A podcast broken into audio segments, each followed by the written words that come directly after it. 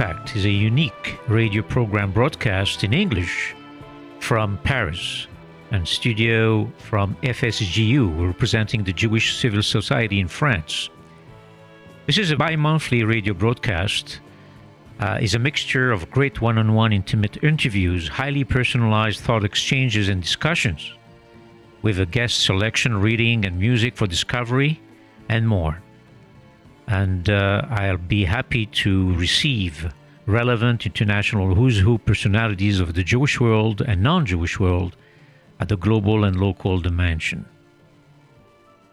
This Nation Impact Radio, this is George Hazan welcoming you.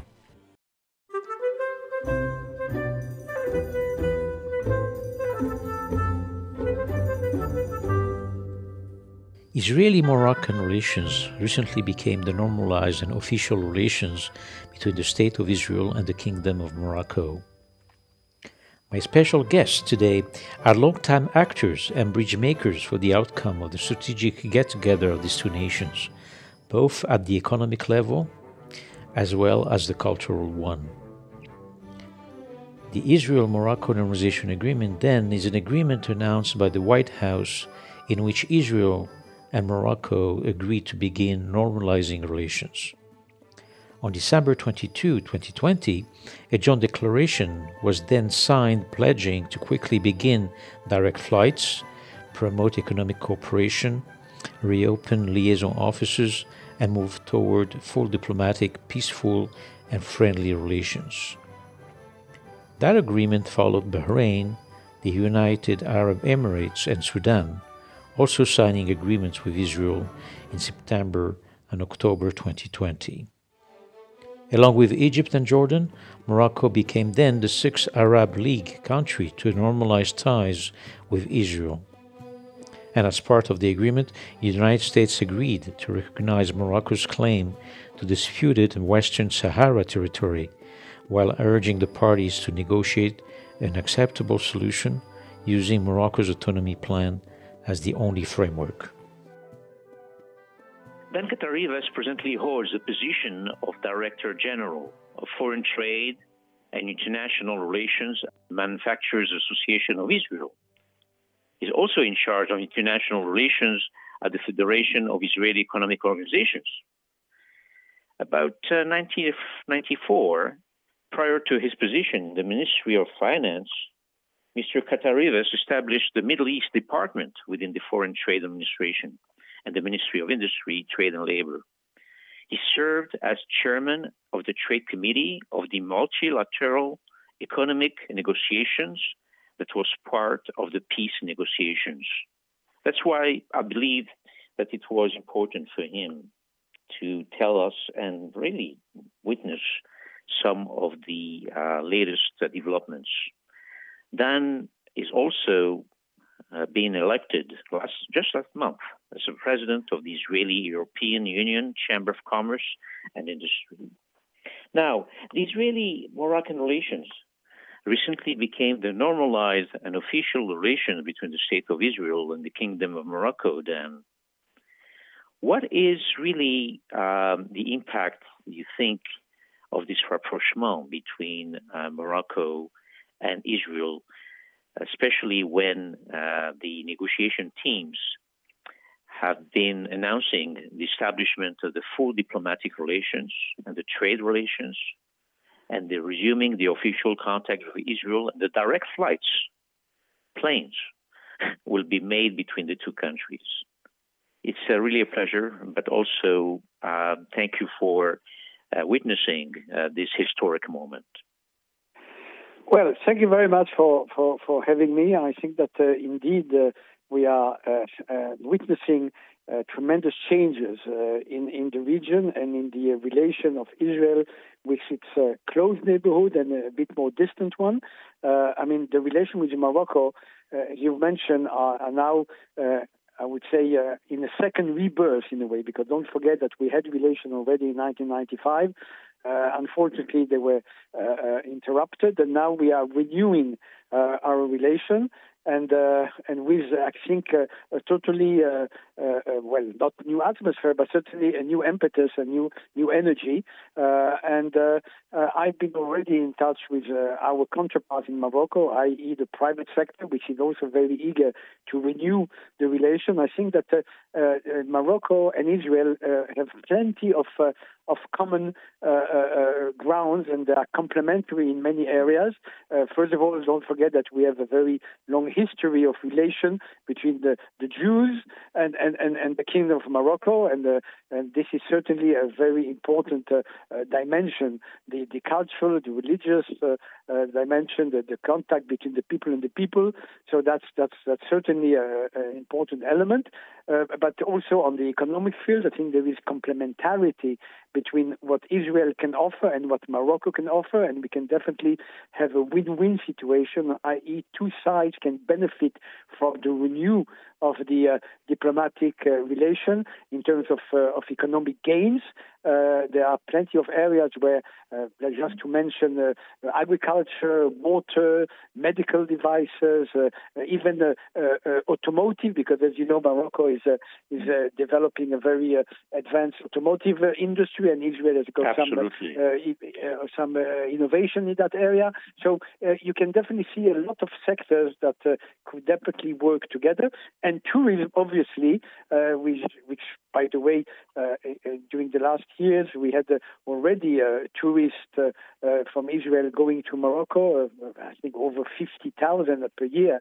So it was, now we are only going to see even more. And this time we hope that we can see even Moroccan tourists coming to Israel. So definitely the, the, the, the area of cooperation are very diverse. And uh, and what is very important, I think, is that on the two sides there is a, a, genuine enthusiasm in renewing the relation.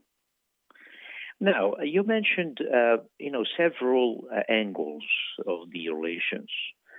Uh, you were talking about uh, not only the, uh, I would say, the cultural or also the intercultural, of the, I mean, the presence of the Jewish populations on both sides between Morocco and Israel. And it's been said that we have a Jewish population of, coming from the origin of Morocco, almost one million throughout the world. Uh, I don't know how many in Israel. But regarding uh, the uh, angle of the economic and the trade aspect, where you are at the heart, and you've been actually doing this kind of negotiations for so many years in the region, uh, you know, Middle East, what would be the upside? Uh, let's say, do you see, for instance, uh, an influx of um, of trade, but also investments coming to Israel, coming from that region, or also the transfer, uh, vice versa, uh, of technology and know-how from the Israeli uh, scale-up nation or you know, startup nation, going there. Uh, what are your views towards you know the more the economic version of it?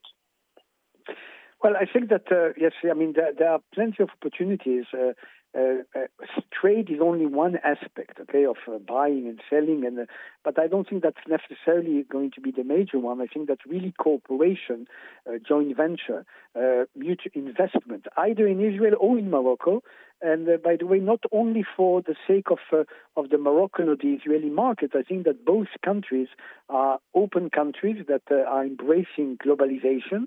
And uh, and for instance, Morocco has got uh, the advantage of having and also the vocation of of uh, placing itself Uh, uh, as a, as a springboard for the entire uh, African continent. And I think that uh, in that respect, Israel and Morocco can work together, not only in Morocco and Israel, but also in in Africa, and and we can join forces by by using the the advantage that Morocco has in some African countries and Israel has got in some African countries.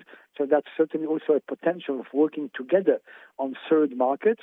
Uh, by the way, Israel and Morocco both have a, a, free trade agreement with the United States, which uh, obviously uh, can uh, also benefit uh, both Israel and Morocco. We can imagine cooperation of Israelis and Moroccan which are targeting the American market. Uh, Absolutely, it's called it's called the ripple effect, right? Right, definitely. So, so that's definitely going to, to happen, and and obviously with Europe. So, so I think that yes, I mean uh, uh, the, the, there are uh, areas uh, uh, water, for instance, water resources, water management. This is an area which I think is a, is a huge potential in cooperation. And by the way, already in the first uh, signing of the agreement, water was uh, was highlighted an area of cooperation. We can imagine also cooperation on the academic side, on the between universities, exchange of students. I mean, really, I mean, uh, uh, the sky is the limit. I mean, I think it's absolutely. Really, I mean. Mm-hmm. And and Health. you spoke about the the the the, the, the, the Jewish Moroccan diaspora, both in Israel and in other places in the world, can also be very instrumental.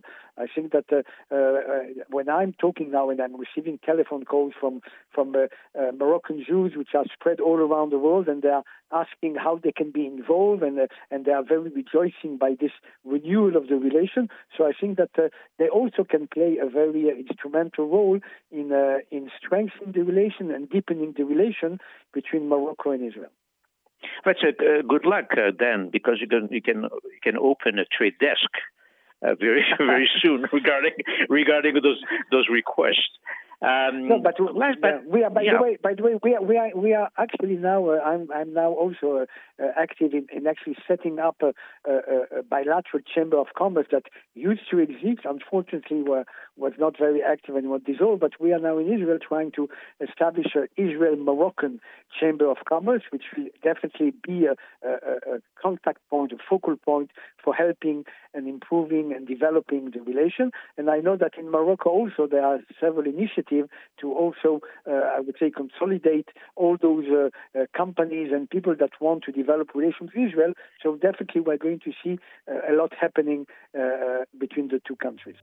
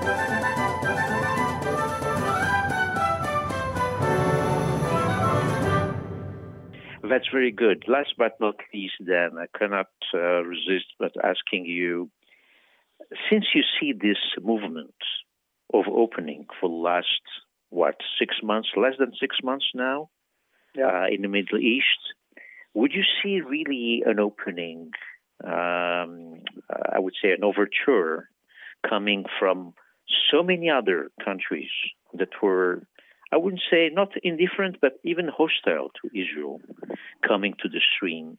And in matter of fact, is this really a better test or even a blueprint for the years to come uh, as far as the uh, Israeli uh, trade relationships with foreign countries?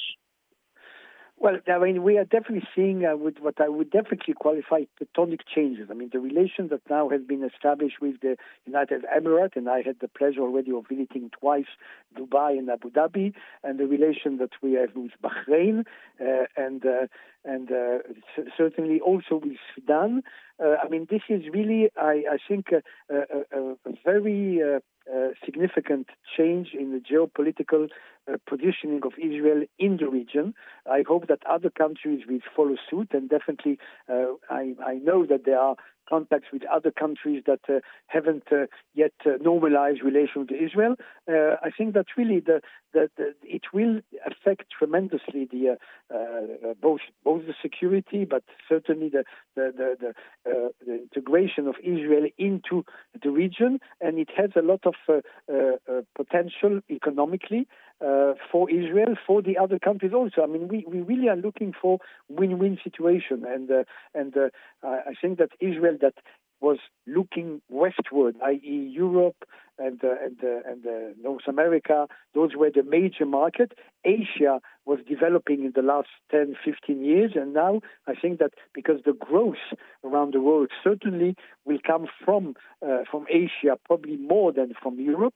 Uh, I think that the fact that Israel now has got more opening, more relation, uh, we are going definitely to see our relation, economic relation, looking more eastward without obviously ne- not neglecting the existing relation that we have, but as Israel is a very small country, but very, I would say, depending on world markets, the more the world is open to us, the better it is for our economy.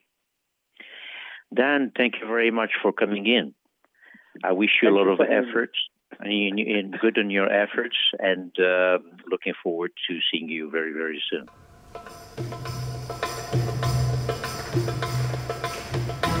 Morocco had a large Jewish population of about 250,000 to 350,000, approximately 10% of the population, prior to Israel's establishment in 48. And hundreds of thousands of Israeli Jews have a lineage that traces back to Morocco. Of course, Morocco was formally at war with Israel starting in 48, leading in turn to widespread Moroccan Jewish immigration. Now, in 2020, the Jewish population in Morocco numbered approximately 2,000. Jews have a long historical presence in Morocco, you see, where they are presently the largest Jewish community in the whole Arab world. The Moroccan government has tolerated its Jewish community even after the establishment of the State of Israel in 48, facilitating the secret tie between Israel and Morocco and the Moroccan organized Jewish immigration to Israel, the Aliyah, continued while still managed to maintain strong ties with the Israeli government through its remaining Jews. The Moroccan Mellah, or Jewish quarters, what we call shtetls, also exist in some cities. Morocco is the only Arab nation to have a Jewish museum, which has been praised by Moroccan and Jewish communities alike. Now, a large community of Moroccan Jews lives in Israel, and some say close to 1 million Moroccan souls lives around the world. Both two countries have long have maintained informal ties, and now an estimated 50,000 Israelis travel to Morocco each year.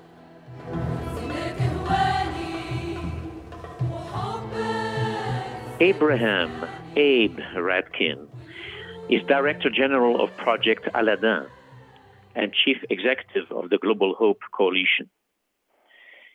For several years, Special Advisor to UNESCO, Director General, he was previously Diplomatic Advisor to Lord Russell Johnston, President of the Parliamentary Assembly of the Council of Europe, PACE. About more than a year, more than 10 years ago, Abe Radkin was invited to head a new initiative supported by the French Foundation for the Memory of the Shoah, which was launched in 2009 by French President Jacques Chirac, German Chancellor Gerhard Schroeder, King Mohammed VI of Morocco, and several other leaders to bring together civil society leaders from Europe and the Arab world to fight violent extremism, racism, and anti Semitism, and promote Holocaust education as a basis for intercultural rapprochement. The organization, Project Aladdin, is an official partner of UNESCO, and I'm going to speak about it for a few seconds and more than that. Educated in England, Abe Radkin speaks six languages and has been involved in many cultural and diplomatic initiatives in Asia, Europe, and Africa. He sits on the board of the Global Forum for Freedom and Justice in the United States. Abe, it's really a pleasure to have you today. And we're going to speak a bit, of course, after the uh, rapprochement that happened between Morocco and Israel. But first, how did Project Aladdin come about? Yes, well, uh, thank you, Georges, for having me on your excellent program. Um, in 2007, uh, the world was a very different place as far as the question of Holocaust denial is concerned. Um, I had worked in England at the time on a report which uh, listed some 320 books that had been published in just uh, three or four years by the Iranian government at the time, uh, all of them in Farsi, Arabic, English, French, and other languages, denying or trivializing the Holocaust in one way or another. Uh, which, if you think about it, is an amazing number of uh, books for a very short period of time. Um, and just to give you an example of the scale of this effort, they published a 200 page book denying the content of Claude Lanzmann's uh, historic, docu- historic documentary Shoah, where the film had not even at that time been translated into Farsi or any other languages in the Muslim world. Uh, and they kept sending these books to um, all Muslim countries. I came across some of them in the National Library of uh, Morocco in Rabat, in Tunisia, in Egypt. So it was a global effort by the Iranian government at the time, uh, which was actually a political strategy by them to deny the Holocaust as a way of, as they called it, delegitimizing the state of Israel. And obviously, not only the, some of their allies in the Arab world, but also independent Arab groups, uh, uh, some of the branches of the Muslim Brotherhood and others were also involved in uh, Holocaust denial on what I would call an industrial scale. Uh, so uh, at that time, the uh, French Foundation for the Memory of the Shoah, led by Baron David de Rothschild and its Director General Anne Marie Revcolevschi, thought that something must be done about this. And so they invited me, and we brought together a group of very prominent uh, Jewish and Muslim uh, personalities, uh, people like Andre Azoulay from Morocco, uh, Serge Klarsfeld, uh, Claude Lanzmann, uh, the former chief rabbi of France, uh, René Samuel Sirat, but also uh, some very prominent Muslim intellectuals like Ali el-Samman uh, and others. They came uh, together and thought what should be done to be able to address this issue. And the first question that we came across was that there was no, nothing actually at the time in Arabic or Farsi and to a large extent in Turkish that actually told the real story of the Holocaust. So we started by translating books like Anne Frank's diary and Primo Levi's If This Is uh, a Man for the first time into these languages. And we distributed them widely. And uh, in 2009, the actual organization, which became an independent NGO, was launched at UNESCO, as you mentioned. And since then, it's been involved in a um, widespread effort to bring uh, not only Jews and Muslims, but also people from other faiths together and build on the lessons of the Holocaust to be able to um, reinforce social cohesion in our societies, which is something that's really under attack today, and also to fight anti Semitism and hate and all forms of racism in a common way, based again on those lessons of history. That's quite interesting because uh, coming from that angle, as we see more and more Muslim uh, uh, nations um, getting closer to Israel, uh, I wanted to really to tackle the issue on how the cultural, intellectual, but also the, I would say, fundamental issues um, are really uh, uh, treated um, and, you know, there are many organizations out there that work on Jewish Muslim relations. What sets your work apart, and what is the specificity of your activities at Aladdin? Yeah, well, you're absolutely right. There are many organizations, and I think they're all doing uh, extremely important work. But what has been the hallmark of what we've been doing from the very beginning is that we did not seek dialogue for dialogue, and we didn't seek rapprochement for rapprochement, but we said that let's base it on this idea of mutual knowledge. In other words, we deeply believed and still continue to be convinced that a real people to people contact should be based on the knowledge of the other. And when you know the other, that paves the way to better relations, not just in the short term, but also in the long run. Uh, which is why we thought it was important to uh, translate these books and to familiarize the Muslim world and the Arab world uh, of what is really the Holocaust uh, as a historical event, uh, as the biggest genocide in world history, and the specific way in which that hate of the Jews developed in Germany over decades and started with words and ended with the murder of six million Jews in Europe. And uh, so, in the same way, we have been trying, for example, to inform Western public opinions and Jewish public opinions about the role that some Muslim leaders and citizens played in the Second World War, saving Jews and being among the righteous. So uh, it's a reciprocal and two way, uh, if you like, effort to familiarize people with uh, the culture, the history, and the religion and the uh, traditions of the other as a way of reinforcing uh, dialogue and reinforcing uh, relations. And that is the specificity of uh, what Aladdin has been doing. The other thing is, of course, that we have been very focused on young people. And uh, today, uh, Project Aladdin has a formal presence as organizations in three countries France, Switzerland, and the US. But we also have support groups in more than 45 countries, and they're mainly composed of young people because uh, we have, for example, a leaders training, young leaders training program that's been going on for seven years, uh, bringing together students from 65 universities around the world. And mm-hmm. really, it's uh, the only uh, kind of ongoing program that has brought together Israeli and Arab universities and not subjected to boycotts or other uh, such efforts. And uh, this is uh, this is another hallmark of what we've been trying to do.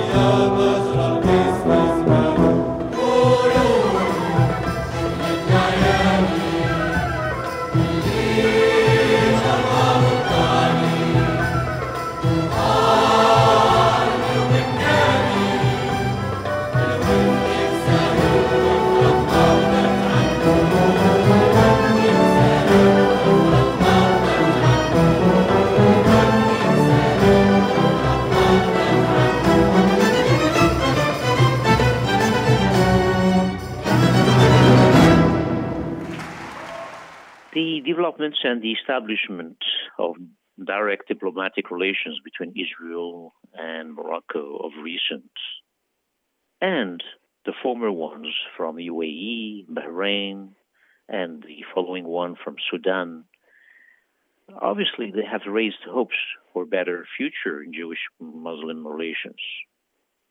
How does this impact the work of Project Aladdin?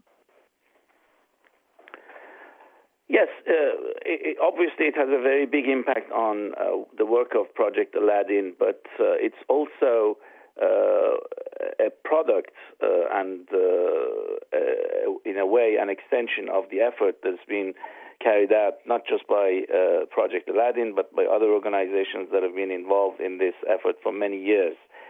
we started, Aladdin started its work in the Gulf back in 2013 uh, when I went with our president at the time, Anne-Marie Revcolevschi, to uh, Abu Dhabi. And at the time, it was really practically unheard of that we would bring books about the Holocaust, books about Jewish history, history to the Abu Dhabi Book Fair. And I remember the throngs of visitors coming to our stand and really quite surprised to find all this information and literature in Arabic. Very, very enthusiastic, I might add. And then we continued with conferences, with youth programs, with outreach to Jew, to um, uh, religious leaders in that region. So uh, it has taken years of civil society work to pave the way. And I think while uh, the Abraham Accords and uh, also the uh, improvement of relations or the reestablishment of diplomatic relations between Israel and Morocco are extremely important as diplomatic overtures, uh, they must be followed up by people to people contact because the experience of the past 50 years shows that uh, you know you can have cold peace as has been the case with Egypt and to some extent with Jordan but that will not really be anchored and deep unless you have people to people contact unless you actually have uh, commercial relations, cultural relations, exchanges, especially between youths, uh, artists, people uh, in the music world.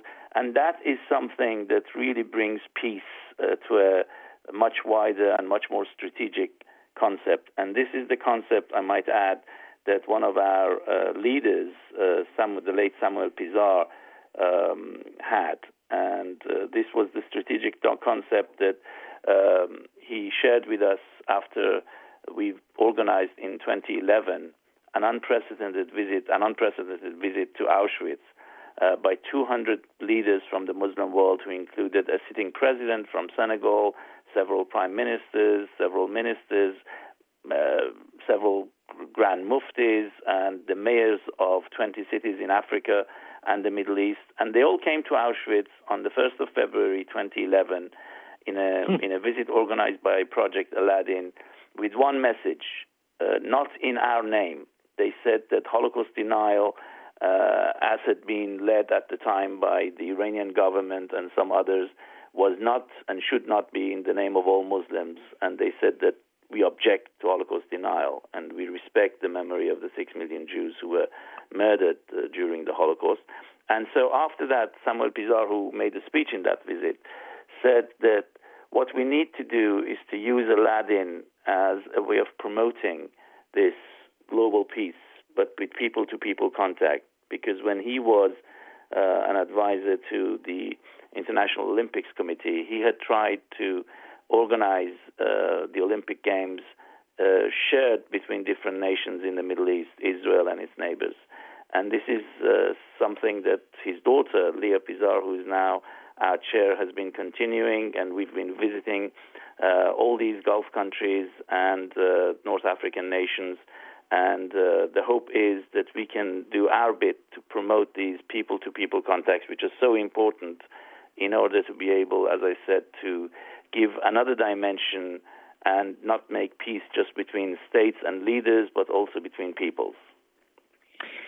Abe, Abraham, and I think that uh, your name is really quite representative of what the Accords are now uh, in the process. I would like to thank you and really encourage you on, on your efforts. And thank you again for intervening today. I much look forward to uh, speaking to you on further conversations.